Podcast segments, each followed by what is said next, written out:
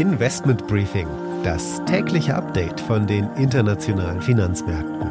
Ein The Pioneer Original.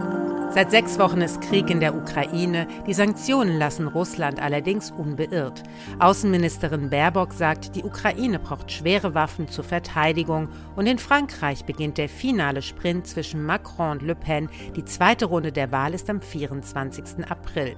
Die chinesische Factory Gate Inflation und auch die Konsumentenpreise sind stärker gestiegen als erwartet. Das ist eine Mixtur, die den Märkten nicht gefällt. Sie sind mit Abschlägen in die neue Handelswoche gestartet gestartet. Es fehlen also maßgeblich positive Impulse.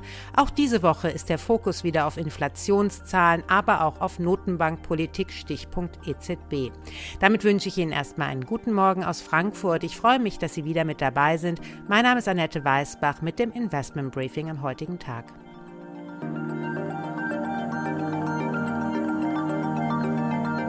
Der Blick auf die heutigen Themen. Der frühere Leiter des Aktienbereichs der DWS und oft als Star-Fondsmanager bezeichnete Henning Gebhardt hat mit mir über die Situation an den Märkten gesprochen, wo man einsteigen sollte und wovon man momentan die Finger lassen sollte. Ja, die Situation ist sehr herausfordernd. Wir haben steigende Zinsen, immer noch steigende Inflationsraten. Natürlich zum Teil verursacht äh, jetzt auch durch die Ukraine, aber auch schon vorher durch knappe Gütermärkte und diese sehr, sehr niedrigen Zinsen, die hohe Nachfrage in den USA, das hat alles die Inflation verstärkt und das ist eine große Herausforderung für Kapitalmärkte.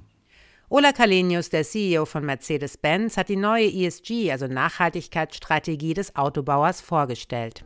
Sustainability is one of the guiding principles in our strategy. And our path to carbon neutrality is ambitious.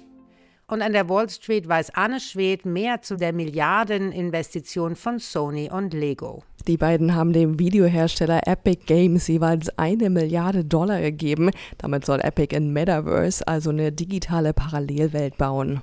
Die Aktie des Tages ist BASF. Die Belastungen durch Nord Stream sind deutlich, aber das operative Geschäft läuft gut.